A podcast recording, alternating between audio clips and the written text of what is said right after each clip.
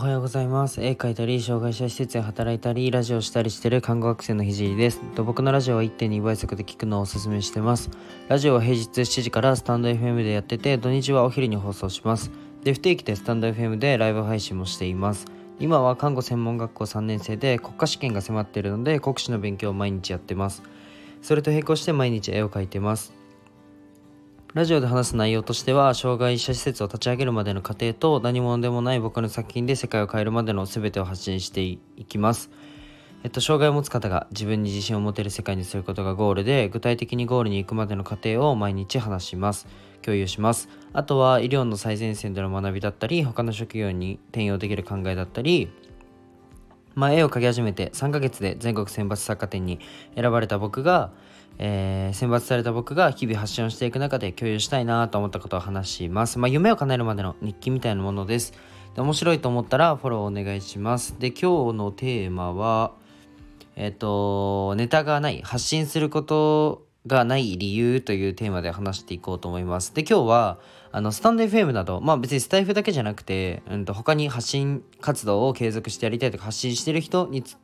に、えっと、向けて話そうと思います。で、スタイフを本当に聞いてるだけじゃなくて、毎日投稿を頑張りたいとか、まあ、スタイフだけじゃなくて、何か発信活動をしてる人に聞いてほしい内容となってるの、なってます。で、えっと、まあ、今日はネタ切れの原因と、まあ、その対策について、まあ、具体的に話していきたいと思います。で、まず、ネタ切れをしてしまう原因なんですけど、まあ、結論から言うと、もうネタが生まれる生活をしてないからです。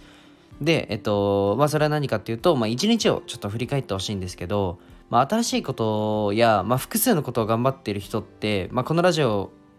を、今、今このラジオを聴いてる人、まあ、複数のことをやってる人、もしくは、まあ、新しいことを、まあ、常にやってる人は、いいねを押してみてください。で、ちなみに、あの、冒頭でも言った通りなんですけど、僕は、えっと、看護の専門学校、専門学生をやりながら、まあ、絵を描くことと、まあ、ラジオで発信することあとは、うんと、障害者施設にボランティアに行ったり普通に働いたりしていますで、えー、隙間時間には国家資格の勉強をやるだけでなくて、まあ、サロンに入ってオンラインサロン、まあ、西野昭弘さんのオンラインサロンに入ってるので、サロンの記事を読んだり、あとは他の人のラジオを聞いたり、本を読んだりしてます。一日のどこかに必ず新しいインプットを入れるようにしてます。では、もう一度、あの、皆さんの生活を振り返ってほしいんですけど、まあ、社会人ならお仕事で学生ならまあ学校に行ってみんなと、うん、同じいつもいつもと同じメンバーでいつもと同じことをやってまあいつもと同じ時間に帰ってきていつもと同じように、うん、家に着いたらテレビだったり YouTube を見て、まあ、いつもと同じよう同じことをやって寝るっていうサイクルになってると思います。であくまでも、えっと、この今僕が話してる今日のラジオは、えっと、発信でネタがない人の対策の話なので、まあ、それがそのいつものそのサイクルが悪いとはもう1ミリも思わないので発信活動をやってる人やもうこれから、えっと、毎日投稿したいとか発信活動をやりたいっていう人は続けて聞いてみてください。では話をちょっと戻すと、まあ、いつもと同じ生活で新しいネタが生まれるわけがないって僕は思ってます。作業は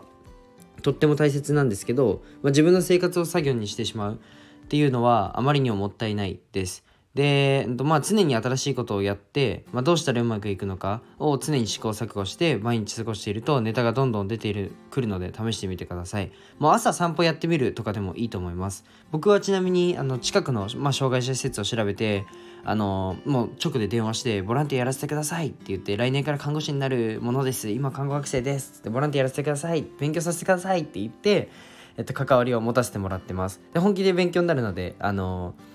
ぜひ他のことに転用してみてください。まあこんな感じで新しいことをどんどん取り入れ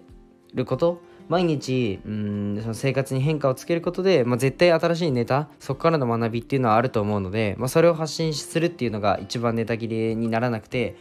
まあ、継続できる秘訣かなっていうふうに思ったので、えっと、話させていただきました。えっと、今日はここまでにしたいと思います。じゃあバイバイ。